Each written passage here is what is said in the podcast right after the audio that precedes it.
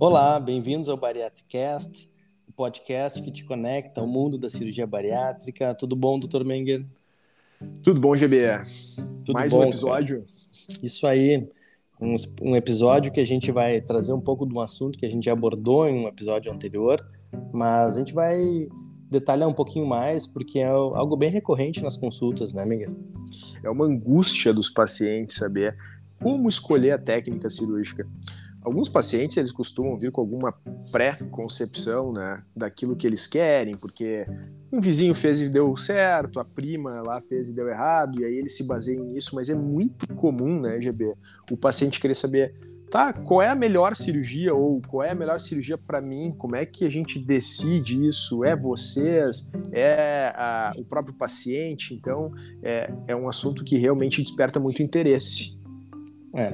E para contextualizar, né, só lembrando que a partir do momento que se decide pela cirurgia bariátrica, a gente tem alguns procedimentos que são possíveis, né?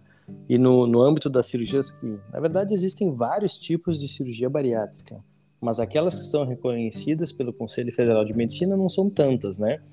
Mas existem certas cirurgias que elas têm resultados ruins, por exemplo, a banda gástrica, né, que era uma cirurgia feita muito antigamente, Uh, nunca foi muito feita, mas enfim, uh, existem alguns pacientes ainda com a banda, mas é era uma cirurgia com resultados não bons. Então a gente acaba não levando em consideração essa cirurgia hoje em dia. Assim fora como do, existe fora do país, né, GB, a banda teve, foi, ficou um pouco hype assim por um tempo, principalmente na Austrália. Estados Unidos por um tempo, mas realmente é uma cirurgia praticamente em desuso hoje. Em desuso. Ela, ela ainda vendia uma ideia de uma cirurgia, né, mais entre aspas simples, né, que não haveria reversível. Um reversível, mas a gente vê que realmente o que, acontecia é que os pacientes não perdiam peso de uma maneira adequada. Uh, e, e, depois existem outras cirurgias, que são aquelas cirurgias que mexem bastante no intestino, que fazem desvios longos do intestino. A gente chama elas de cirurgias mais desabsortivas, que também hoje fazem 2 a 5% das cirurgias no mundo todo. Então a gente vai realmente focar naquelas cirurgias que são o debate de, do dia a dia, que fazem 95% das cirurgias que a gente indica, até mais, né, em alguns locais, que são o sleeve bypass. Mesmo não tendo grandes opções, né, não tendo uma variedade grande de opções na maioria dos casos, é um motivo de angústia dos pacientes decidir se a melhor cirurgia é o bypass e o sleeve. O mais importante, eu acho que isso é a regra para a maioria dos cirurgiões que tratam obesidade de forma uh, coerente, baseada em, em ciência, é explicar que as duas técnicas são muito boas, as duas têm os seus defeitos, mas que invariavelmente o resultado vai depender de como o paciente vai usar a ferramenta, até muito mais do que a ferramenta em si, né, GB? Agora, poder escolher aquela ferramenta que está mais adequada às características do paciente, às suas necessidades, os cuidados de algumas contraindicações. Eu acho que aí é que mora um pouco a arte na escolha da equipe multidisciplinar individualizada, né? Individualizar essa escolha para cada paciente. Eu acho que o motivo desse nosso podcast, né, que a gente fala muito, é, eu digo para os pacientes, né, a grande decisão é fazer ou não fazer a cirurgia, né? Agora, se especificamente qual cirurgia acaba sendo um, algum detalhe. Mas, bom, enfim, a gente tem que decidir uma hora, né? E aí, em que, que a gente se embasa né, para fazer essa escolha? Então, Menger, eu vou te perguntar assim: uh, me dá um exemplo de um paciente no qual tu acha assim, sim, o bypass, no, no meu ponto de vista, está mais indicado para esse paciente. É, o bypass é a primeira escolha. Ainda bem que tu deixou começar, porque daí vai ficar mais fácil. Eu vou vou dificultar a tua vida depois. Uh, ah, GB, realmente o paciente, para mim, que tem uh, o bypass como a primeira escolha é o paciente com refluxo grave. Né? É aquele paciente, para quem não sabe, refluxo gastroesofágico são aqueles pacientes que têm azia, queimação, muito importante ao longo do dia, que piora à noite quando deita. Esses pacientes, às vezes, além da queimação, pode ter regurgitação, então o alimento volta para a boca, é uma qualidade de vida muito ruim. A gente sabe que o sleeve é uma cirurgia refluxogênica. O que, que significa? O fato de diminuir muito o volume do estômago e manter esse estômago tubular faz com que a pressão dentro do estômago novo fique muito aumentada, em torno de nove vezes. Então, quem já tem refluxo, quem tem um sistema de válvula ali na transição do esôfago, que é o caninho que leva a comida da boca até o estômago, existe um sistema de válvula onde a gente deveria, a comida deveria ir em direção ao estômago e não voltar, né? Esse é um exemplo de porque a maioria das pessoas poderiam tomar um copo de água, plantar uma bananeira e a água não voltaria, né? Só que esse sistema valvular principalmente por causa da obesidade, questões genéticas, uh, hernia de ato, por exemplo, é uma coisa que aumenta a chance do refluxo, uh, vai deixar esse paciente suscetível a sintomas de azia e queimação. Então, esses pacientes que têm um difícil controle com alimentação, com remédios anti-refluxo, é muito complicado a gente indicar justamente uma cirurgia que vai piorar uma condição que atrapalha tanto a vida desse paciente. Não é só questão de atrapalhar, né, GB? Esses pacientes eles podem ter lesões graves do esôfago por excesso né, uh, da lesão de, de, do refluxo do ácido do estômago, podendo fazer com que esse paciente, ao longo da vida, tenha complicações sérias, como estenose, fechamento do esôfago e até um risco extremamente aumentado para câncer. É, uh, eu acho, eu concordo contigo, né, na questão do, do refluxo, é um dos, e principalmente aquele refluxo que ele é sintomático do paciente, o paciente que se incomoda muito, né. Claro, eu, eu gosto de lembrar, né, concordo com tudo que tu falou, que existe uma parcela que mesmo que tenha refluxo, que está extremamente relacionado à obesidade, que uma boa perda de peso e boa alimentação pode melhorar ainda desse refluxo fazendo sleeve, pela questão da perda de peso única e exclusivamente. Mas se a gente compara o sleeve com o bypass, a gente sabe que o sleeve tem uma capacidade menor né, de tratar isso, enquanto que os pacientes bypass, grande maioria, mas lembrando que não a totalidade, vai ter de 5 a 10% daqueles pacientes que já tinham refluxo, que vão fazer bypass e podem também não melhorar. Então, isso é claro, é importante a gente saber. Vai ter um paciente a pouco dizer, pô, mas eu tinha um pouquinho de sintomas, eu fiz e piorei. É, existem outras coisas para serem levadas em consideração, então isso é, é importante lembrar. E só, claro, Existe o paciente aquele que tem muito sintoma, né? Então, refluxo atrapalha o dia a dia dele, né? Que ele almoça e tem azia, queimação, vai deitar de noite, sente regurgitação. E tem aqueles pacientes que nem tem tantos sintomas, mas os exames, né? Como a endoscopia, como tu falou, pode ter uma hérnia de ato grande, né? pode ter uma, uma lesão, um machucado desse esôfago já num grau mais importante, que mesmo o paciente não sentindo tanto, também é um candidato né, ao bypass como preferencial, né, Miguel? É importante reforçar, e a gente até acabou não comentando isso no início da nossa conversa, isso são opiniões pessoais, minha, tua, né? Em medicina é difícil ter verdades absolutas onde alguém possa dizer com certeza que não existem exceções e que sempre é assim. Uh, eh, GB, quando eu discuto as técnicas com os pacientes, eu, eu sempre digo, olha, se tu for em cinco cirurgiões bariátricos, com o teu caso, é, eu duvido que os cinco sejam unanimidades, é. né? E não está totalmente errado, né? Na maioria é. dos casos não está totalmente errado. Então eu acho, da mesma forma como tu colocou, existem pacientes, por exemplo, aonde talvez a gente encontre outros benefícios em relação ao sleeve, e esse paciente tem um refluxo muito leve, um refluxo facilmente tratável com mudança de dieta, com medicação. Então não seria um absurdo indicar é. um sleeve para esse paciente. Mas na maioria dos casos, aquele paciente que tem uh, sinais, sinais dentro da endoscopia de refluxo importante ou que são sintomáticos, eu acho muito complicado indicar essa técnica. Mas, de novo, reforçando de que isso é uma opinião pessoal, com embasamento científico, obviamente, né? não é um achismo, mas que, enfim, daqui a pouco pode ser contestada por outro cirurgião, dependendo dos seus argumentos. Verdade. GB, e além desse paciente com refluxo, tem algum outro perfil de paciente que tu olha assim e te chama a atenção? Esse paciente é o paciente para bypass? Eu tenho um outro paciente, Minger, que eu acho que o bypass ele acaba sendo a primeira opção, que é aquele paciente com síndrome metabólica. O que é a síndrome metabólica, né? É, nem todo paciente que tem, nós vemos muitas vezes pacientes com IMC bem elevado, né, 50, 60, que não tem mais nenhuma doença, ou seja, o grande problema deles é realmente o aumento de peso e sobrecarga que eles têm com o aumento de peso. Enquanto outros pacientes não vão ter uma obesidade tão avançada, têm um MC de 35, 37, porém, eles têm a síndrome metabólica, que é isso? Presença de hipertensão arterial, diabetes e doenças do colesterol e triglicerídeos, né? Então, perfase é, a gente chama assim um paciente que tem um perfil metabólico, ou seja, ele até não tem tanto peso, mas o corpo dele está sofrendo porque esse, esse excesso de peso dele, que não é tão importante, determina alterações na saúde dele super importantes. Então, é a síndrome metabólica. Tanto que existe uma, uma, um termo que a gente fala hoje, que é a cirurgia metabólica, ou seja, cirurgia para pacientes que têm obesidade grau 1 ou não tem obesidade grau 2, né, mas tem as doenças da síndrome metabólica. Então, esse paciente, hoje a gente sabe, apesar de, de novo, como tu bem falou, né, existem algumas divergências na literatura, mas hoje já é definida como a melhor cirurgia metabólica o bypass.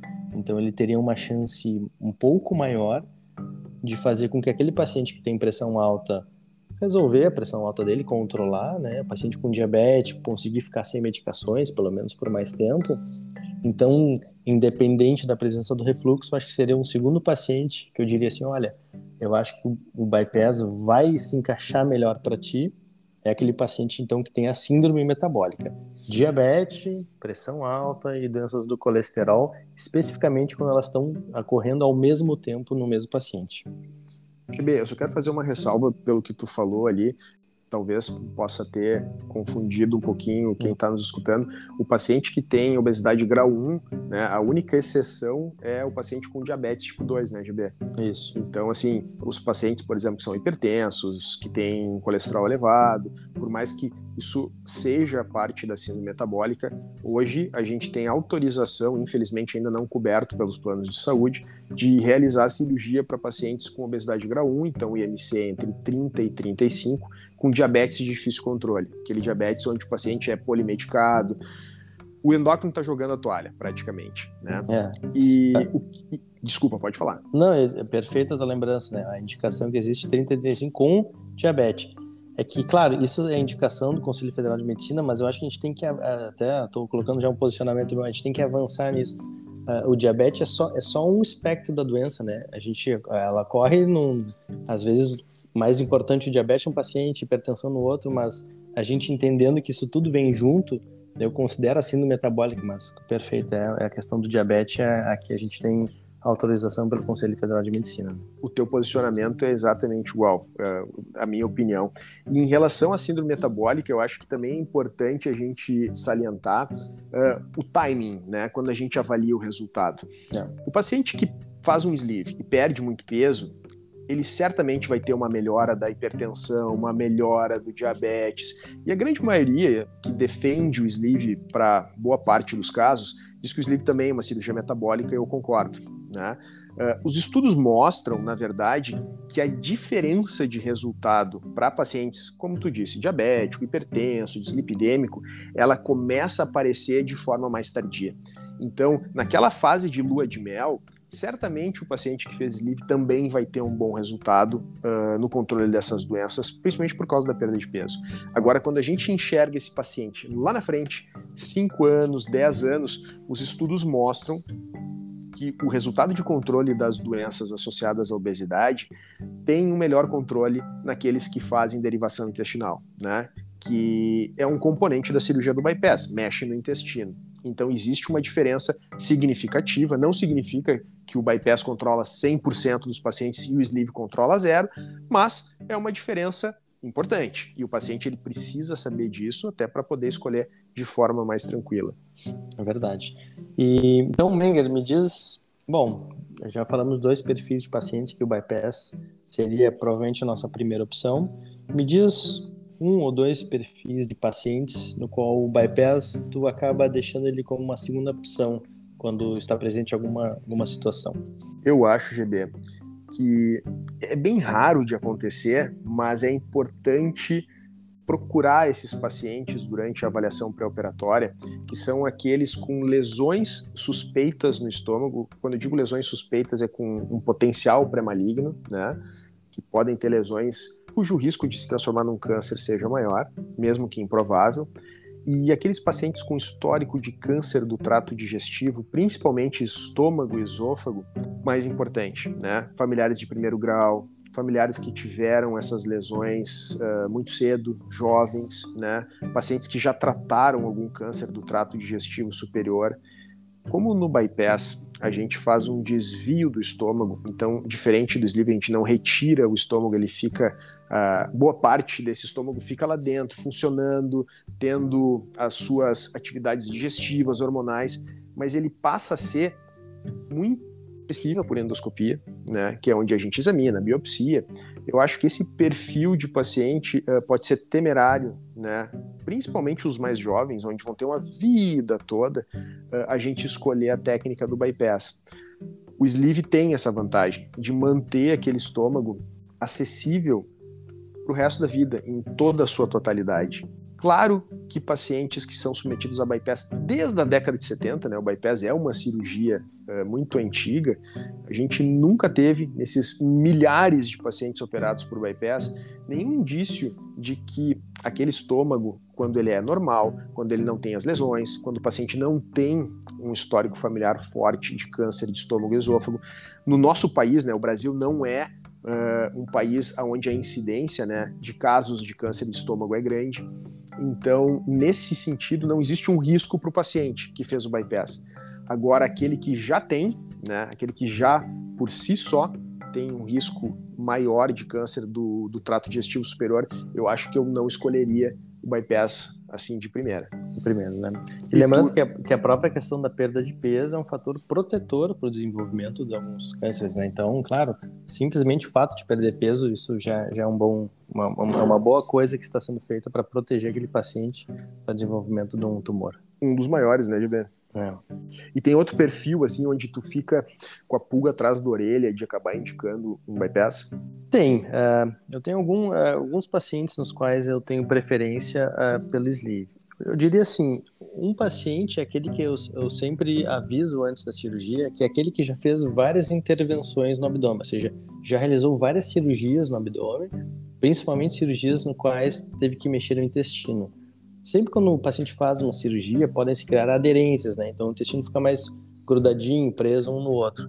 E isso pode dificultar no momento que a gente tem que fazer um bypass. Já tive pacientes que tinham duas, três, quatro cirurgias abdominais, que quando a gente vai mexendo na parte intestinal dele, o intestino está quase inacessível, né? A gente quase não consegue mexer no intestino.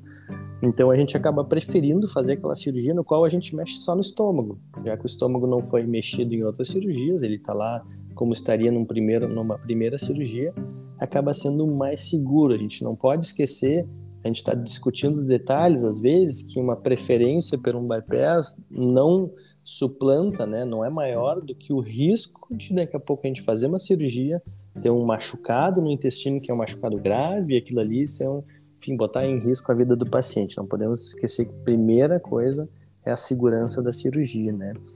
E um outro caso que eu, uh, quando não há alguma outra coisa contra, a favor do bypass, perdão, são aqueles pacientes que têm carências mais importantes de vitaminas, né? Ah, doutor, mas eu tenho, né, uma anemia ali, quer dizer que eu não posso fazer bypass? Não. Eu tenho deficiência B12, não posso fazer bypass? Não. Mas quando elas, elas acontecem de uma forma mais importante, ou seja, são carências já que o paciente já está fazendo uso de reposições no pré-operatório, esse é um fator. A gente sabe que pelo, pelo fato de o bypass modificar, a, faz o desvio né, do intestino, ele também dificulta um pouco mais a absorção de algumas vitaminas. Então, aquele paciente já no pré-operatório de novo, abrindo parênteses, sabemos que pacientes com obesidade frequentemente têm carências de vitaminas. A maioria de é, nós, né, GB? A maioria de, de todos nós. E ainda na região sul de vitamina D lá em cima. Mas, fechando esse parênteses, né, carências importantes, carências no quais a gente tem dificuldade de reposição, esse é um paciente no qual eu ainda é, eu tento o sleeve como uma primeira opção. Associado a essas deficiências vitamínicas, eu acho que também vale lembrar aqueles pacientes que têm doença inflamatória intestinal, né?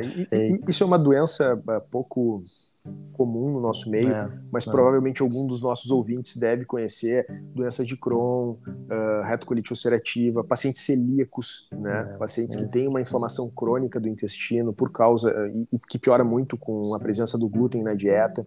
Hum. Pacientes com diarreia crônica, pacientes que têm alterações da, intestinais, né? Então, uh, isso pode fazer com que o paciente uh, acabe tendo uma acabe descompensando a sua doença de base, né? E, e como é e como é interessante que a escolha, para nós, como cirurgiões bariátricos, a gente tem que ver o paciente de forma integral. Uh, não dá para escolher a cirurgia baseado naquela que vai emagrecer melhor o paciente ou que vai dar o melhor resultado a longo prazo. Se isso for às custas de colocar o nosso paciente em risco ou transformar a vida dele no inferno por causa de sintomas, descompensações de outras doenças, então entender o paciente como um todo e não só como a obesidade ou só o peso a ser perdido e, e, saber que muitas vezes a gente vai ter que abrir mão, né, GB, de, sei lá, de perda de peso ou de uma melhora das doenças metabólicas desse paciente em favor de mais segurança, em favor de evitar efeitos adversos maiores. Então é um xadrez, não é tão fácil é assim xadrez. a escolha. Eu acho interessante que a gente falou em várias coisas, mas em nenhum momento foi a nossa primeira opção, não, vamos fazer essa porque ela perde mais peso, né? Isso a gente já, já deixou de lado. Outra coisa que eu achei importante, tu falando da questão das doenças intestinais, né? Sabe que foi curioso, duas perguntas recebi nas últimas duas semanas, bem parecidas, que eram pacientes que tinham história de câncer de cólon, né? Então, da parte final do intestino, o câncer do intestino grosso, que eles estavam preocupados com a questão de fazer o bypass, né? Então, só lembrar, o bypass a gente faz um desvio do intestino na parte do intestino delgado, o intestino mais alto, lá em cima. Esse intestino de baixo, que está relacionado ao câncer de cólon, ele não é mexido na cirurgia, então as colonoscopias são feitas normalmente, não muda nada na questão de pacientes que têm história de câncer de cólon, ou seja, o trato digestivo baixo, a parte mais final da passagem do alimento.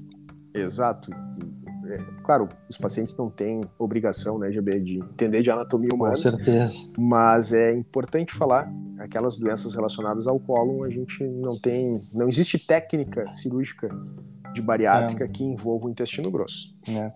É, tu falou ali no início, né, Miguel? É, a gente mostrou aqui casos né, nos quais a gente decide alguma conduta mas a medicina normalmente ela não nos traz a coisa tão simples, né? Nós vamos ter um paciente com refluxo, que tem doença inflamatória intestinal, a gente vai ser um paciente com síndrome metabólica, que tem carências importantes de, de certas vitaminas. Então, a, a grande a arte, né, que tu falou ali no início, né, a ciência nos mostra, ah, essa é bom para isso, mas chega um momento que a ciência não nos cons não consegue mais nos dar toda a informação que a gente precisa. Não é suficiente, né? Não é mais suficiente. Aí vem a arte, aí vem a experiência, o Dr. Rodrigo Menga, o Dr. Giovanni, em tratar pacientes e tentar identificar aquele a entrelinha ali. Será que esse paciente tem muito refluxo, mas esse é mais da obesidade ou esse realmente é um refluxo que ele já vinha antes?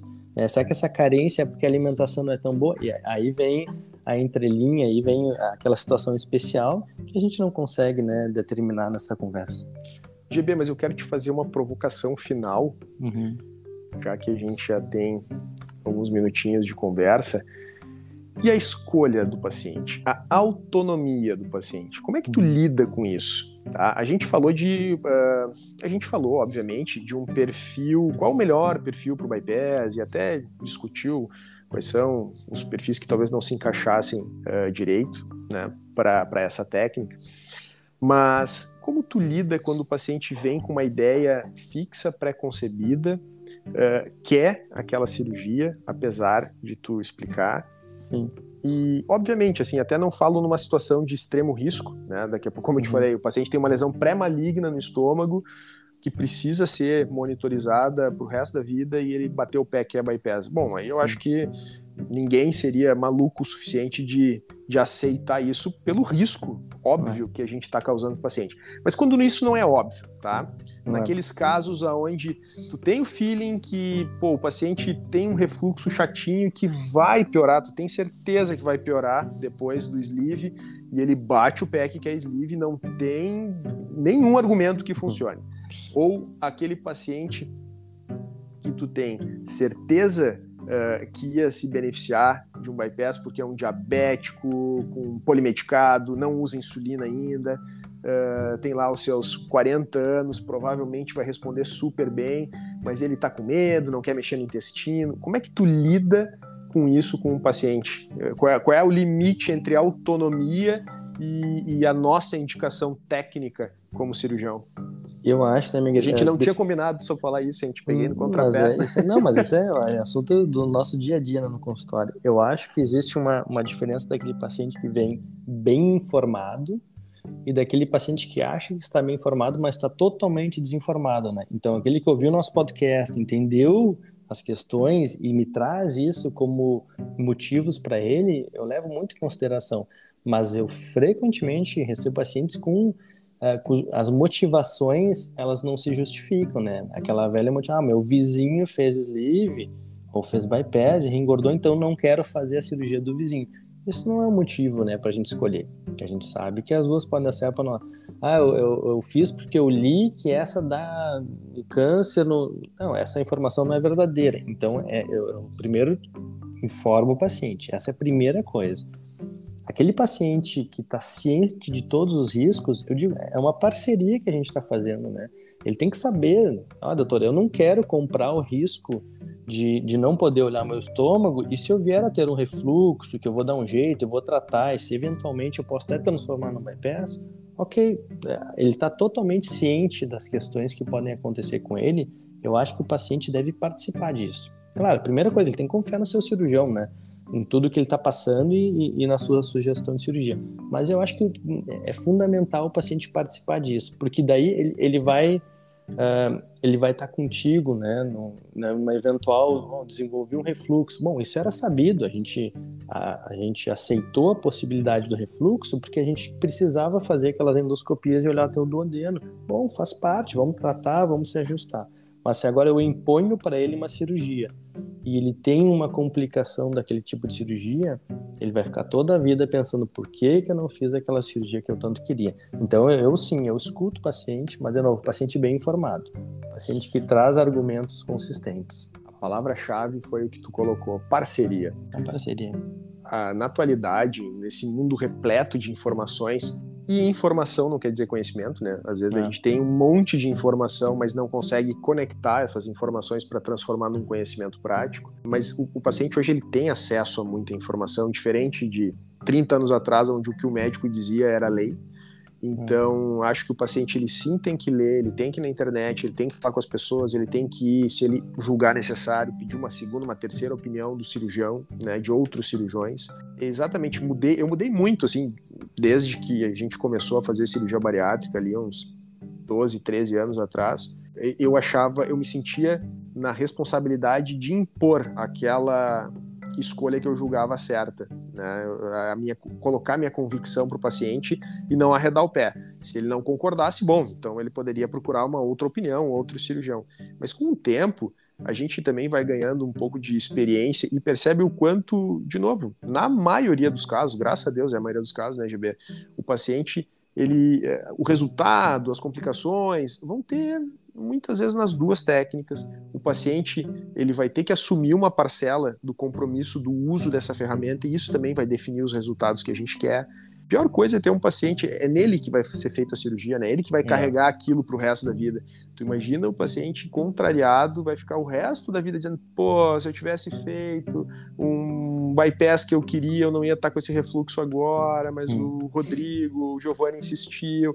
Então, desde que seja dentro de um âmbito mínimo de segurança, né, GB? Onde Perfeito, a gente não vai exatamente. expor o paciente a um risco Isso. óbvio. Eu, eu, considero que, que dividir essa responsabilidade, dividir esse momento da escolha com o paciente é fundamental e, e, é muito bom perceber que, seja no conteúdo que a gente coloca, que todos os cirurgiões vêm colocando no seu Instagram, vídeos do YouTube, o nosso podcast, outros, outras fontes de informação, isso tem feito com que o paciente chegue muito. É muito raro, né? Um paciente chegar hoje numa primeira consulta de cirurgia bariátrica sem saber o básico, né? Então ele, ele já vem informado. E alguns, assim, realmente são pacientes pós-graduados. Pós-graduados, dá até assusta. Legal, Menger. Eu acho que excelente ideia para a gente trazer para os pacientes que ficam um pouquinho angustiados essa conversa, um pouquinho o que, que, que, passa na nossa cabeça né, no momento da decisão, mesmo aquele paciente que às vezes não tem uma, uma tendência muito clara para um lado para o outro. Mas, de novo, reforçando, duas cirurgias excelentes. A gente se surpreende com pacientes, às vezes, que tem refluxo, fazem sleeve melhor. Então, é, de novo, é medicina, né? A gente tem que tatear, tem que ajustar a cirurgia para cada um. O importante é tá, tá, tá decidido que, que é a cirurgia sim, né? Não qual cirurgia, é sim a cirurgia bariátrica. Agora, qual a gente vai, vai determinar um pouquinho mais além. Manter uma cirurgia baseada em evidência, mas com, com humanidade, com carinho, com proximidade com o paciente, com a família. É a única maneira disso dar certo, né, GB? Não tem outra forma. É verdade, né? GB, é um prazer conversar contigo. Vamos se organizar para o próximo podcast. Até mais. Até mais. Valeu. Tchau, tchau. Valeu, tchau.